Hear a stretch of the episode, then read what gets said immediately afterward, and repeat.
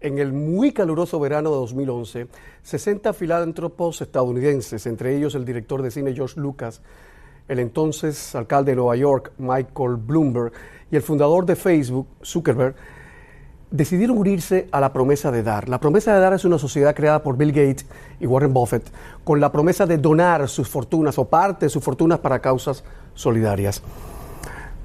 Más de un cínico dijo entonces que lo hacían para purgar sus pecados y paliar su mala conciencia. Ya sabe usted que la gente siempre habla. Por lo que fuere, la decisión estaba tomada y punto, y ellos cumplieron. Y lo hacían en momentos en que Estados Unidos se rehacía con más penas que glorias, tras la crisis que unos años antes amenazara con llevarse por delante al capitalismo.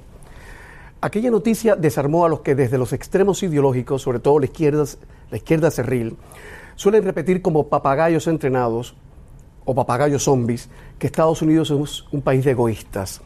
Mi invitado, el protagonista de este programa de hoy, es un inmigrante cubano que llegó prácticamente con lo opuesto a los Estados Unidos. Y hoy es un millonario generoso, dispuesto sobre todo a proteger a los más vulnerables, a los niños, a esos locos bajitos. Lo voy a presentar en un pestañazo. Comienza Camilo, que hablando se entiende la gente.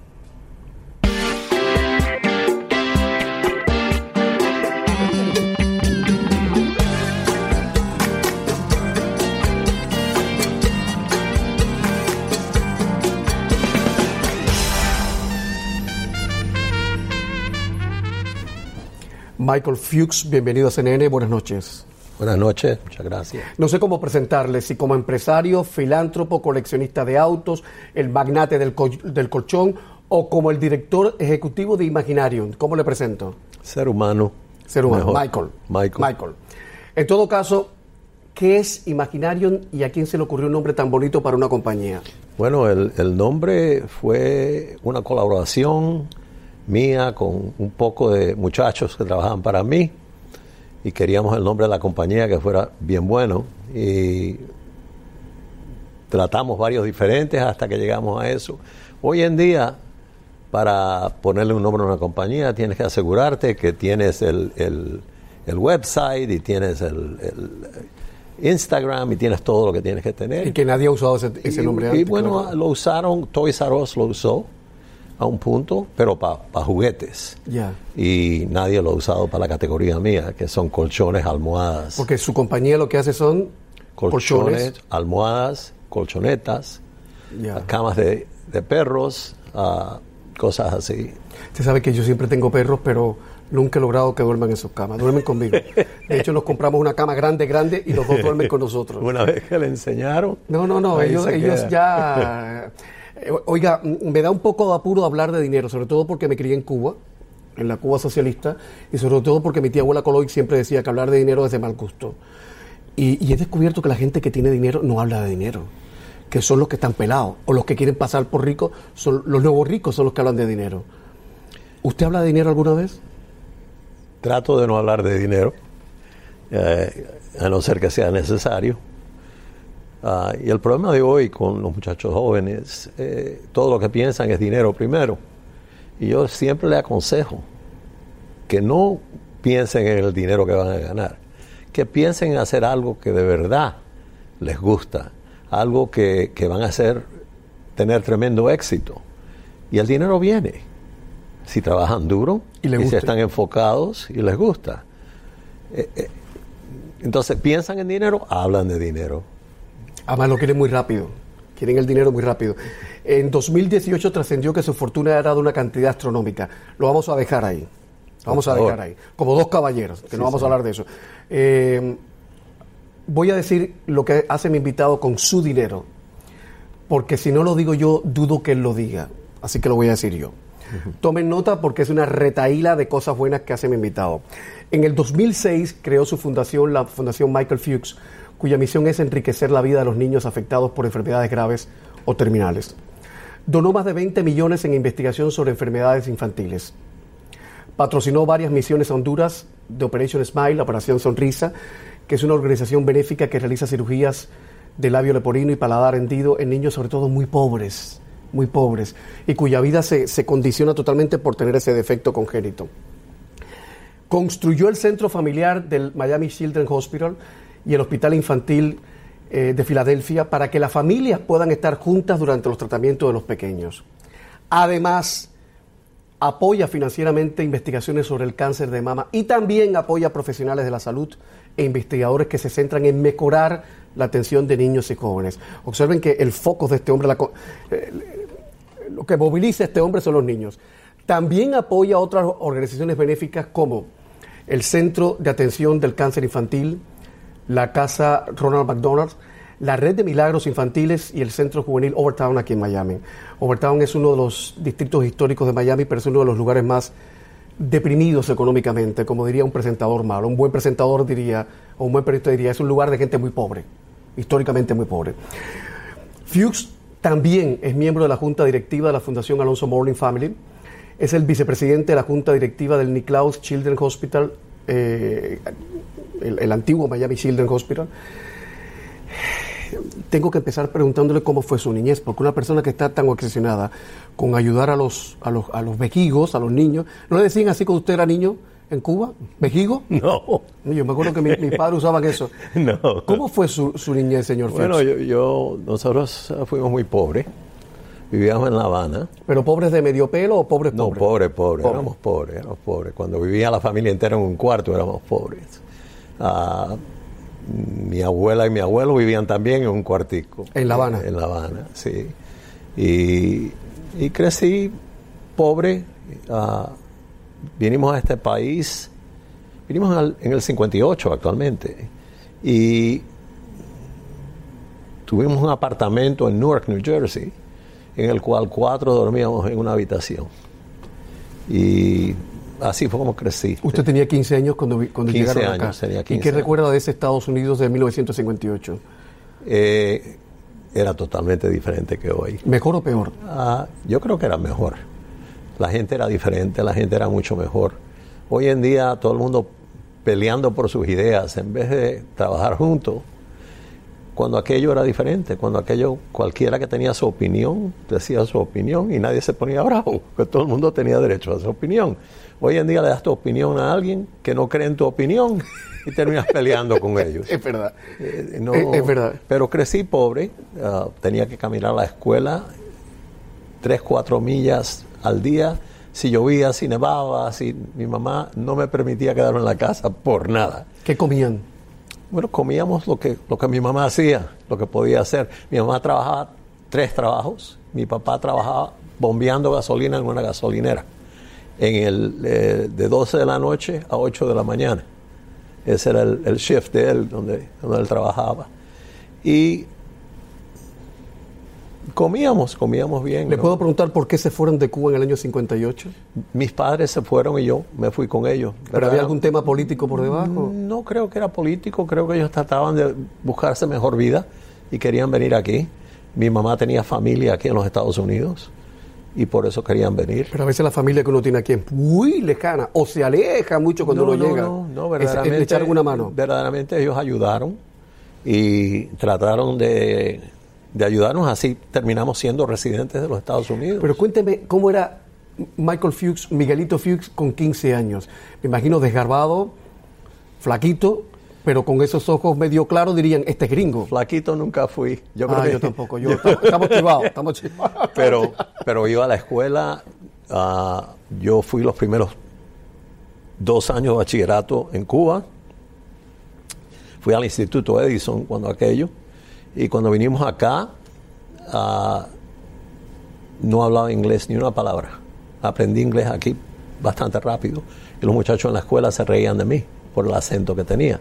Y siempre burlándose ¿Y usted qué hacía? aprendí a boxear bien temprano y me defendía de esa manera hasta que pararon. Sí, no había de otra. Sí, hasta que pararon.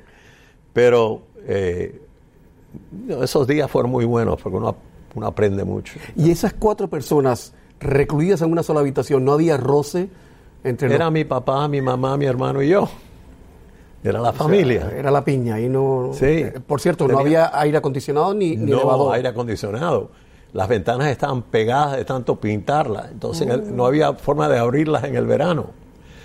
Por fin, en el cuarto un día logré abrir la ventana. El problema era que el basurero estaba allá abajo Dios del y el olor de la basura Y entraba. la por cucaracha voladora. No, aquello era, era terrible. ¿Es cierto que tenía usted un solo par de zapatos? un solo par de zapatos que tenía que durarme un año. El, el televisor que teníamos tenía una antena que era un perchero y solo un canal funcionaba cuando aquello era el canal 9. El canal 9 tenía una película a la semana entera, la misma película, la repetían y la repetían y la repetían. Y ese era el único canal que podíamos ver porque no había otro canal. nada Entonces moviendo, moviendo el perchero por si la Había señal se moverlo iba. Qué bueno reírse de eso después, ¿no? Sí, sí. Pero, pero usted no echa, o sea, cuando usted mira hacia atrás, no se entristece por eso, ni mucho menos. No, al contrario, eh, me hizo lo que soy yo porque así, así vivimos. Mi mamá fue un ejemplo fabuloso. Mi mamá siempre trabajó duro. No importa lo que había que hacer, mi mamá lo hacía. ¿Y alguna vez la vio tristona, deprimida? No, ni me acuerdo porque no fueron tantas veces. Ella, ella echaba para adelante. Ella es una mujer fuerte y mucho aprendí de ella. Mucho se lo debo a ella, de la forma que soy. ¿Está viva? Está viva, tiene 97 años. Me gustaría que estuviera viendo el programa, Y, ¿no? ah, espero que sí que lo vea. Y ella, yo estoy muy orgulloso de ella. Todavía se mete con usted y le pregunta, Michael, ¿comiste? Michael, ¿te Ah, me, dormiste pregunta, bien? me pregunta muchas cosas, sí, sí, sí. Bueno, quien quiera contar por arribita la historia de Michael Fuchs dirá que fundó compañías muy exitosas en la industria del mueble para el hogar, que hizo su fortuna en la industria de los colchones, pero eso sería muy simplificador. ¿Por dónde comenzaríamos? Usted se gradúa del high school, de la, de la- de la Me- escuela. Me, me gradué de high school, ah, no, no fui a la universidad, No fue a la no- universidad. no había dinero, y cuando aquello no habían préstamos. Y es más que me acuerdo re- haberme reunido con mis amigos en el parqueo de un supermercado y todos estamos hablando de lo que iban a hacer y me dijeron a mí que yo nunca iba a hacer nada, que nunca, nunca iba a poder tener ningún éxito porque no iba a ¿Y qué usted sintió en ese momento? Nunca se me ha olvidado.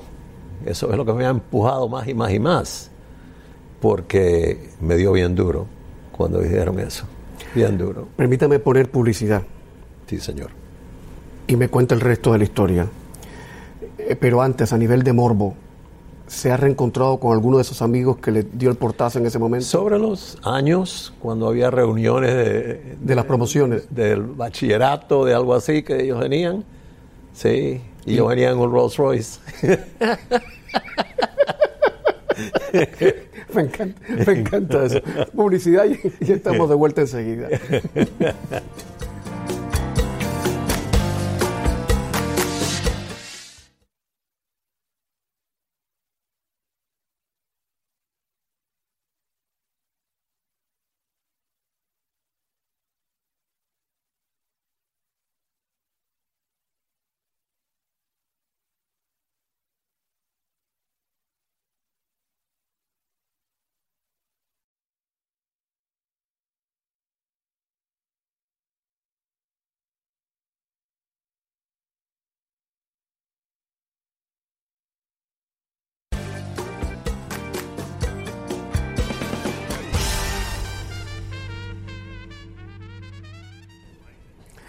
Los ejecutivos de la vieja escuela de la televisión dicen que no hay nada mejor en este medio que contar historias de éxito.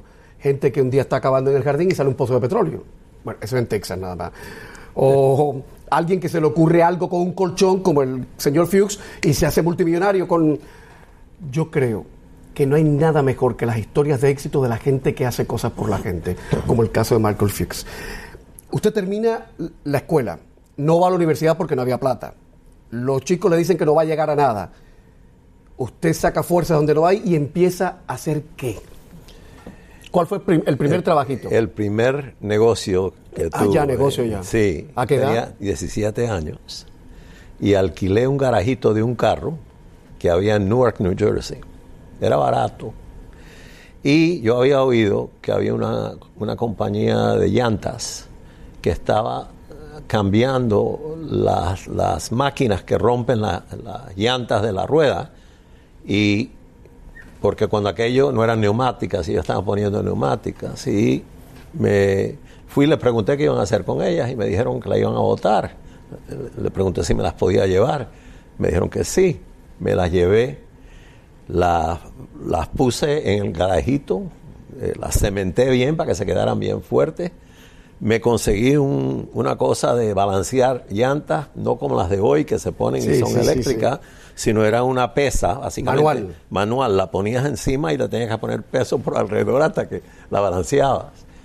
Y las mismas, co- la misma compañía que vendían las llantas, les pregunté qué hacían con las que los clientes dejaban y me dijeron, te las puedes llevar si quieres. Entonces yo venía con mi camioncito y las recogía y las chequeaba todos los días, cada vez que iba o cada dos o tres días que iba, y miraba las que se podían vender como llantas usadas. Y habían otras que eran como, como casings, que se le podían poner un recap, se podían rehacer, y otras que se botaban y las llevaba al, al, al junkyard. Pero también le dan un dinerito por llevarlo al junkie. Sí, claro. Ya, ya. Cuando aquello sí, hoy en día no. Y baterías igual. Baterías, eh, la, la miraba, las que estaban buenas, las recargaba otra vez y las vendía ¿Y cómo usadas. usted andaba con las baterías? ¿Tenía usted un carrito o algo? No, yo, yo ponía en La el camión. ya. Si veía mis, mis jackets en el invierno, estaban llenos de hueco. Por el ácido de las baterías se lo comían. Cada vez que le caía una gota. ¿Y no le daba pena con las muchachitas del barrio que se no me rieran? daba pena con nada. Nada, yo, nada. neces- yo necesitaba vivir. Entonces, yo trabajaba. Y, y tuvo un poquito de éxito, no fue gran cosa porque no era un, negocio súper grande, pero venían y yo arreglaba la- las gomas ponchadas, yo les vendía gomas usadas, le vendía, vendía gomas eh, que estaban recapadas y vendía baterías usadas. Y así me las arreglé al principio y un día decidí que iba a trabajar para una compañía. Y me fui a trabajar para Sears, que cuando aquellos Sears era un- una cosa fantástica. La- las tiendas Sears. Las tiendas Sí, Sears. que hoy están de capa caída. hay que Sí, oye, sí. Desgraciadamente. Y, y entonces, ah, en Sears al principio me puse a vender artículos de auto, de, De automóviles. automóviles. Y vendía latas de aceite, motores rehechos, ah, todo lo que tenía que ver con automóviles en Sears. Y me dan comisión. Y me fue tan bien que me querían promover y me preguntaron si yo podía, si yo quería que me cortaran un poco lo que yo me ganaba para hacerme manager y aprender. Dije, claro. Y fui, me hicieron el manager de, de, las herramientas Pero y cosas. ¿Con qué edad estamos hablando? ¿19, 20 Ahora estamos años? hablando 20 años. Un manager muy joven. Sí, yo estaba casado y ya tenía mi primera hija. Y me hicieron el manager de hardware. Y de ahí me promovieron a manager de sporting goods. Y de ahí me fue a buscar otro trabajo porque quería cambiar, quería una oportunidad mejor. Y me fui a Bambergers. Y cuando ¿Qué era eso? ¿Qué es eso? Bambergers es parte de Macy's. Hoy era Macy's Oh. cuando aquello. Y fui para que me entrevistaran. Y le dije al hombre lo que yo ganaba. Y yo no ganaba mucho dinero. Bien poquito. Y le dijo la verdad. Lo que Le dije la verdad, lo que yo ganaba. Y me dijo que ellos no podían, que no, no tenían el presupuesto para pagarme el salario. Y yo dije, ¿cómo puede ser una tienda tan grande? Al día siguiente averigué el nombre de la vicepresidenta de, de, de personal, de, De recursos humanos. de- sí, de recursos humanos. Y la llamé y le dije lo que había pasado. Digo, yo no entiendo. Yo voy a, a ustedes con la experiencia que yo tengo, el poco que gano, y el hombre me dice que ellos no pueden pagar por lo que yo gano. Inmediatamente me dice ella, ¿cuándo puedes venir otra vez? Qué maravilla. Le dije, mañana. y, y fue, ella me entrevistó y me, enseguida me dieron trabajo. ¿Usted recomendaría hacer eso hoy? Claro, si alguien empuja como empujé yo, tienes que hablar con él, tienes que dar la oportunidad. Porque si alguien quiere el trabajo así, de la forma que yo lo quería, Lo que pasa es que a veces uno no sabe bien. venderse. Y hay gente que sabe venderse muy bien y no tiene mucha sustancia. También pasa eso. pero yo era un muchacho joven. Yo lo que pasa es que yo tenía, yo, yo era confidente de lo, de lo que yo era. O sea, usted fue un emprendedor cuando no se habían inventado los emprendedores. Sí, así era, así. Y cuando llegó ese día a casa y le dijo a su esposa, tengo este otro trabajo, ¿cómo Sí, fue aquello? sí, Maravilloso, ¿no? Sí, y, y terminé con la misma plata, pero con mejor oportunidad, porque me hicieron asistente de comprador y ahí empecé a aprender. Y mi dicha fue que yo trabajaba para una señora alemana, ella era la compradora, que ya tenía sesenta y pico de años, pero ella era la que todo el mundo decía que era la, que, la mejor de todo. Y yo aprendí mucho de ella, porque ella me agarró como si fuera su hijo y me enseñó. Y ahí fue cuando yo aprendí de negocios y me promovieron y me hicieron comprador. Y después eh, una, una tienda de Texas que se llamaba Sanger Harris, que era parte de Federated, me llamaron, me quisieron entrevistar, fui a Dallas y me dieron un trabajo de vicepresidente. O sea, ahí era... Seguí subiendo. ¿Cómo entran los, los colchones en su vida? ¿Cómo ah, aparecen? Bueno, eso pasó mucho después, porque yo tuve varios negocios. O sea, entre los colchones y esto, ¿de qué tipo, negocios de qué tipo? Por ejemplo, yo inventé un producto que en el invierno, cuando había mucho frío, se conseguía un comforter y le ponía botones y le, y le ponía, se ponía por arriba. un cobertor, como un, cobertor, para que la gente se podía sentar a ver televisión sin tener el heater puesto. Y lo patentó. No lo patenté, pero vendí mucho, mucho, mucho de esos. Y eso fue mi primer fallo, porque lo hice con una gente que en Carolina del Norte, la fábrica, yo dejé todo mi inventario en la fábrica y ellos se fueron de bancarrota. Y me llevaron a mí, tuve que irme de bancarrota. O sea, también fue una lección que aprendió era millonario y lo perdí todo de buena a primera. ¿Y qué pasó? Mm, tenía una familia, tenía que alimentarla. De buenas a primera me encuentro sin nada. Y mi mamá me llama y mi mamá dice, ven para acá, ella vivía en California. Me dice, quédate aquí. Ella, ella tenía negocios en los flea markets. Y, me dice, ven para acá, quédate aquí, yo te doy la mercancía, ve y véndela. Los flea markets son los, los pulgueros. Pulgueros, los pulgueros. Y yo cada dos días me levantaba a las 3 de la mañana para llenar el camión de mercancía. Después de haber tenido plata. Después de haber tenido plata, para ir al, pulguero, para escoger un buen espacio, porque si no llegas ahí temprano, los espacios se van. Y yo iba súper temprano para coger un buen espacio. ¿Y usted lo hacía como el quemado o, o se entristecía? O... No, yo lo hacía, yo tenía que ganar dinero, yo tenía que mantener a mi familia. Y lo hacía tres veces a la semana y tres, y, y, tres veces a la semana yo tenía que llenar el camión, cambiar las cosas que necesitaba. Dígame cuál fue el, negocio o el oficio más extrambótico, más extraño, más bizarro que usted tuvo en esa época antes de irnos a publicidad, que usted recuerde. Enterrador, maquillador de muertos, no sé, hay gente que hace de todo. No, nada, nada tan exótico, pero, pero era vendiendo, vendiendo productos de cama. Vendiendo productos de cama. Mi mamá compraba uh, closeouts de mucha gente y cuando me los dio, yo dije, yo lo voy y lo vendo. Y así eh, pude mantener a mi familia ese tiempo. Voy a poner un tip de publicidad y ahora Michael Fuchs va a contarnos cómo los colchones aparecen en su vida y cómo se convirtió en el magnate de los colchones.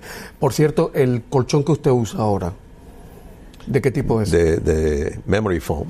De, son muy buenos, ¿verdad? Sí, sí, absolutamente. Me encanta Memory Foam. Eh, y esos que anuncian que son de la NASA y eso, ¿son buenos de Bueno, eso dicen que NASA usó esa, esa espuma para ponerla en los asientos. Pero será verdad. Si es verdad o mentira, no lo sé. Es que hay tanta publicidad que engaña a la gente, ¿no? Bueno, no estoy seguro que ese sea el caso. Sí, bueno, vamos a dejarlo ahí porque después, después vienen a patrocinar el programa y dicen, Michael y Camilo hablaron mal de nosotros. Eh, estamos de vuelta enseguida, no se vayan. Sigue Camilo por Facebook y también en Twitter.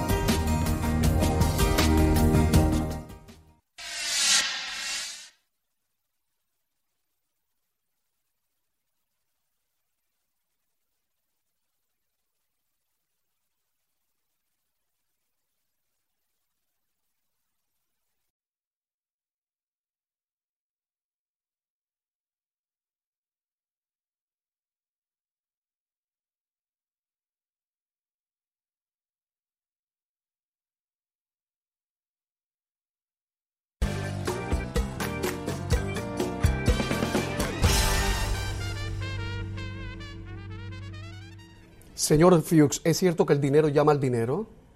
Como dice la gente. Bueno, si uno tiene dinero y uno lo invierte, uno gana dinero. Si la gente tiene dinero y tú tienes dinero, ellos saben que no le vas a pedir nada. Pero básicamente el dinero viene. Y se va. Y se va también. Pero, por ejemplo, los millonarios es que todos los días uno no puede, no tiene la posibilidad de hablar con un millonario. ¿eh? ¿Ustedes se identifican entre sí, digamos, como los masones? ¿Sabe que los masones se saludan de una manera? No. no. A lo mejor es... No, no, no. No, no. Yo soy, yo soy una persona muy simple. Yo no... Lo sabemos, y por eso está en este programa. Yo no... Si usted fuese un nuevo rico, lo estaría... Ah, hablando de los nuevos ricos. ¿usted es capaz de identificar un nuevo rico pretencioso, alardoso? ¿Lo huele, lo, lo, lo identifica? Es fácil identificarlo. Yo creo que cualquier persona puede identificarlo. ¿Donald Trump es un nuevo rico? Yo, yo no creo que es un nuevo rico. Él ha sido rico por mucho tiempo. ¿Cuántos autos exóticos forman parte de su colección? Hoy en día como 110, a un punto tenía ¿Qué se 165. puede hacer con una flotilla de 160? Absolutamente nada. Pero es muy chévere poder ir a un garaje. Por ejemplo, hoy ha venido en, en- manejando qué? Manejé un Rolls Royce Cullinan con, Hoy. con un color que tiene mi nombre. El Orange Fuchs. Sí, el Tangerine eh, Fuchs Orange. sí. Ah, te- ¿Y lo parqueó en nuestro garaje? Lo parqué en el garaje suyo. sí. A lo mejor al lado de mi carro. Pudo ser, yo no sé. Según el periódico USA Today, esto es una publicación de noviembre de 2019, eh, Michael llegó a tener más de 160 autos, entre ellos se encuentran uno de los 100 McLaren Ultimate de la serie BP23 híbrido, que es un, que es un cochazo. Y por eso usted pagó 1.3 millones. Y es verdad que eso va de, de 0 a 60 millas En menos de tres. en menos de 3 segundos. Sí, señor. Y lo ha probado así.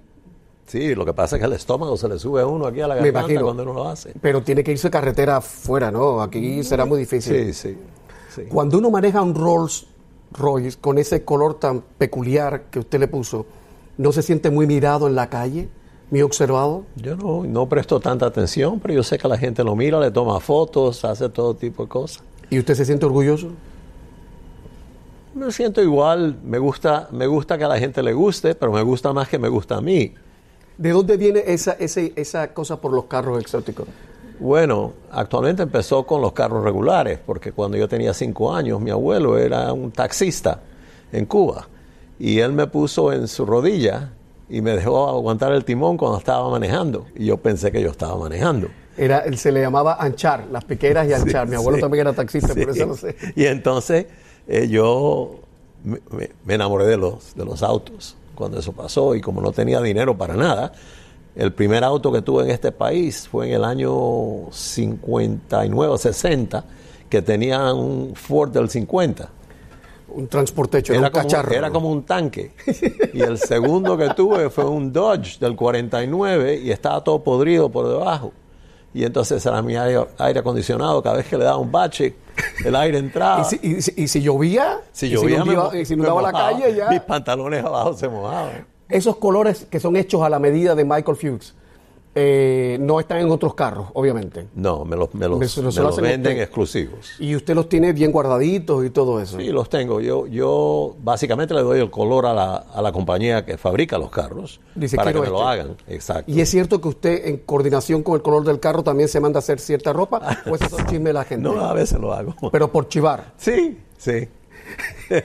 No, pero lo puedo entender. Hay gente que se gasta su plata coleccionando libros antiguos, por ejemplo. Sí, sí. O discos. Sí. Eh, y ya que estamos hablando como los locos, ¿los carros de hoy son mejores que los de antes?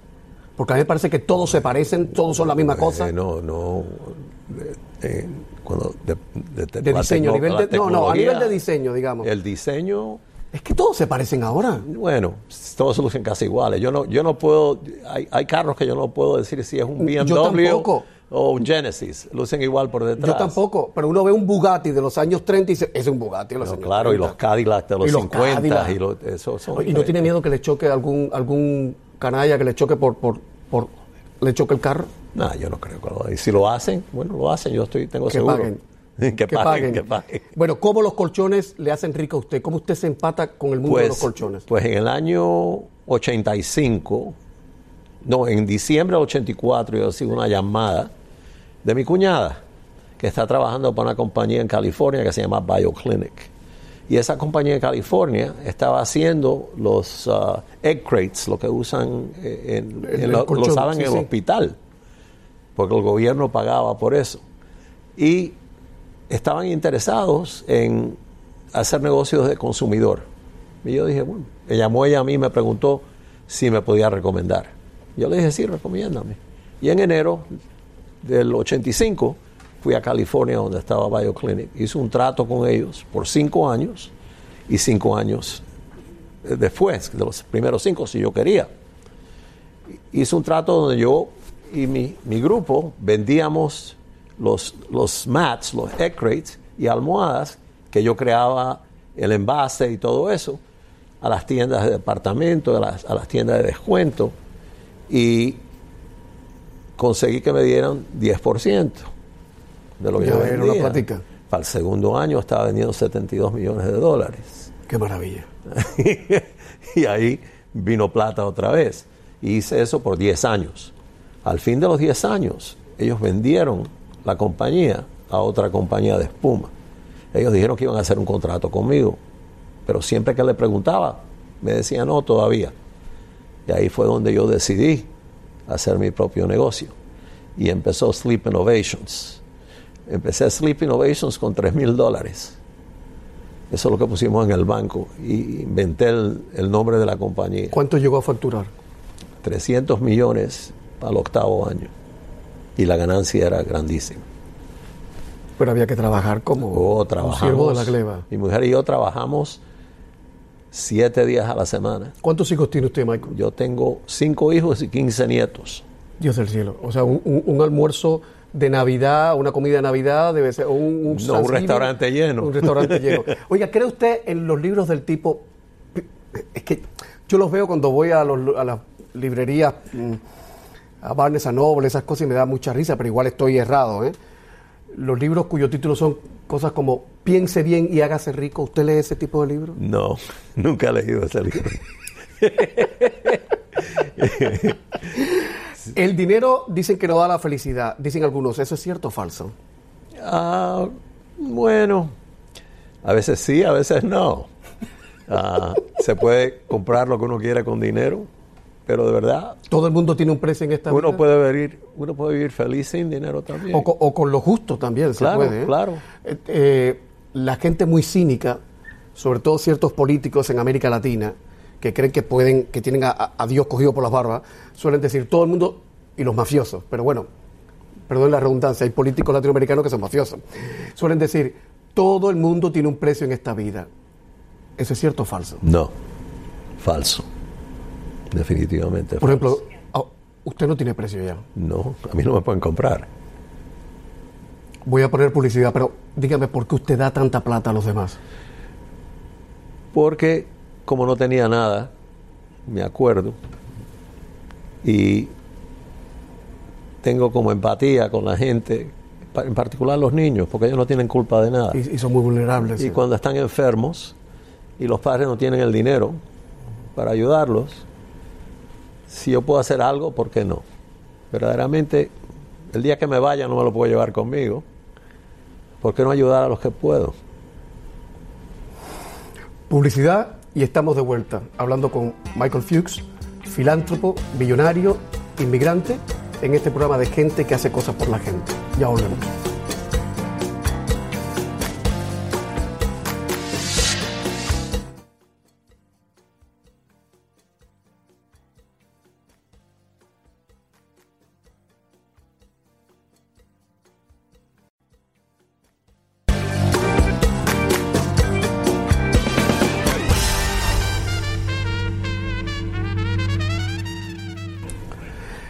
Michael, he traído algunas frases sobre la riqueza y el trabajo y usted por favor las va a comentar ahora.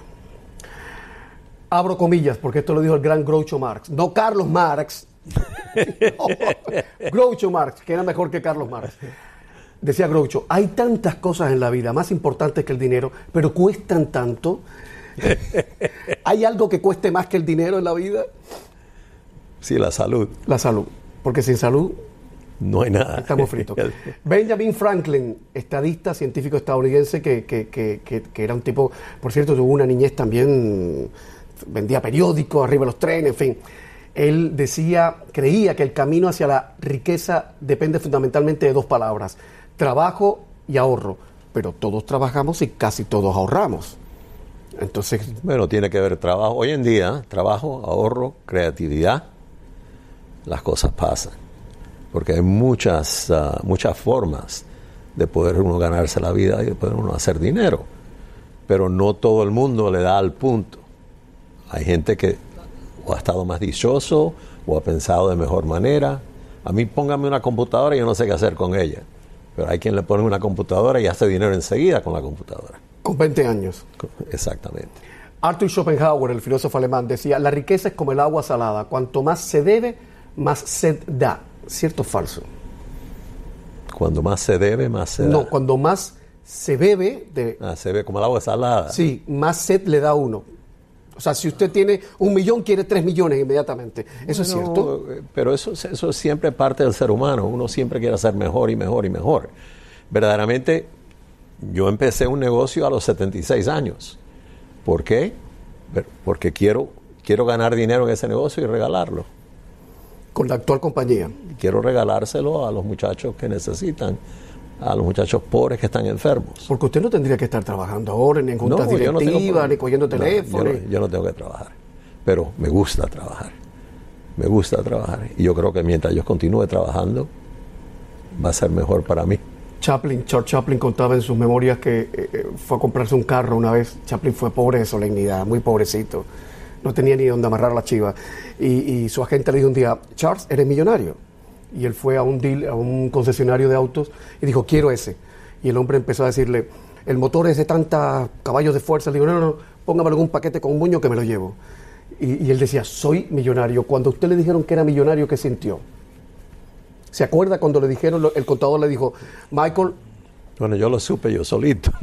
porque usted llevaba la cuenta? ¿No, tenía contador? Yo, siempre llevaba la cuenta porque yo corría un negocio pequeño y, y uno de los secretos para tener éxito en un negocio pequeño es saber lo que tienes, saber lo que tienes que pagar, saber lo que te cuesta y saber por qué lo vendes. Eso es muy importante. Yo siempre supe cuando yo tenía éxito y tenía dinero.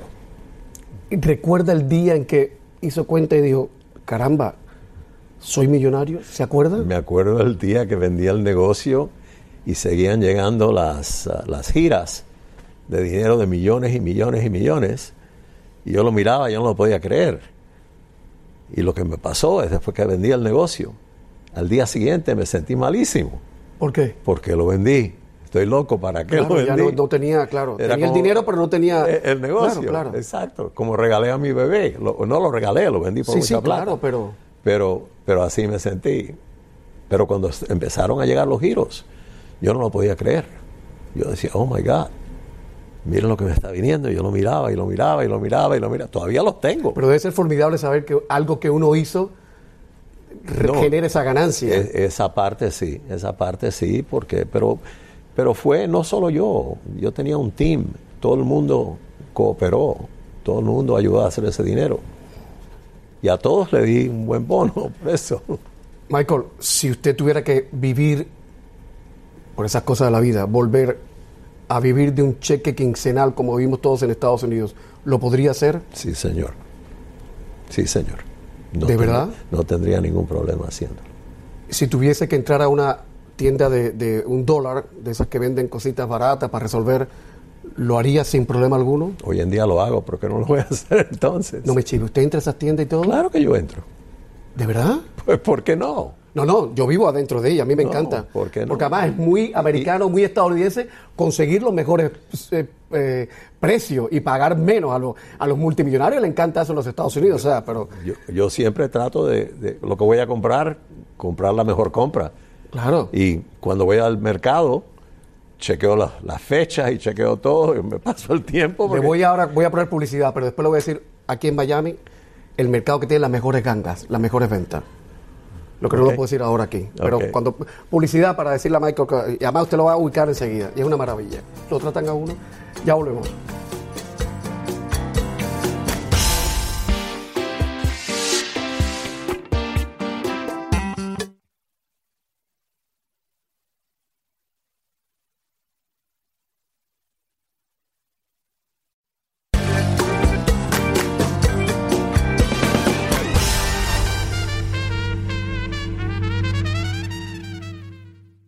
Michael Fuchs, cuando usted eh, eh, enciende la tele, cuando ve CNN o Fox News, nadie es perfecto, y usted ve... caña, caña. Y usted ve, por ejemplo, el foro de Davos, donde van los hombres más poderosos del planeta, los más, ri- los más ricos. eh, y de pronto hace zapping y cambia y están en otro canal emitiendo un reportaje de lo que pasa en África. ¿Cómo se puede entender que generando la riqueza que generamos en Occidente haya países tan paupérrimos, tan pobres, en África, en Asia incluso? ¿Cómo es posible que la riqueza no se pueda redistribuir de una manera más generosa? Pero yo no creo que tiene que ver con distribución o redistribución, tiene más que ver con educación. Yo creo que lo que hay que hacer en países así como África es buscar la manera de educarlos mejor para que ellos mismos empiecen a, hacerse ricos. Porque una vez que tienen educación, ahí tienen minerales que nadie en el mundo tiene. Es cierto. Y ahora joyas, todo lo que pueden hacer allá. Pero no lo hacen, ¿por qué? Porque no tienen educación. Y lo que hay que darles es educación. Más importante que nada. Ah, no, no, me dejes el pescado, enséñame a pescar. Exactamente. Porque si aprendes a pescar, siempre vas a poder comer.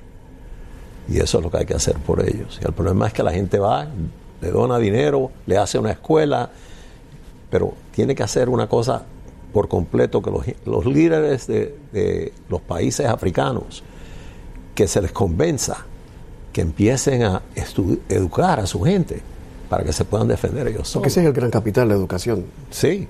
No hay de otra. Seguro. Michael, quiero decirle a nombre de toda la gente que hacemos este programa y a nombre de todos mis compañeros acá en CNN que ha sido un auténtico honor haberle conocido. Ya me habían hablado muchísimas cosas de usted, pero yo decía, ¿cómo será el hombre? Eh, me encanta que esté en el programa, me encanta que haya contado lo que usted hace y me encanta lo que usted hace. Me, gusta mucho pensar que otro mundo es posible gracias a gente como usted. Y que gracias a gente como usted, esos pequeños, esos locos bajitos, los vejigos, están menos desprotegidos gracias a gente como usted. ¿Cuántos nietos tiene usted, me dijo? 15. Y yo, creo que mis hijos no han acabado todavía, pero 15 tengo por ahora. Le deseo toda la suerte del mundo, de verdad. Muchas gracias, y, de verdad me emociona que con 76 años usted esté trabajando todavía. Muchas gracias. Muchas gracias. Gracias a usted. Buenas noches y a ustedes, gracias por la confianza. Será hasta la próxima. Chao.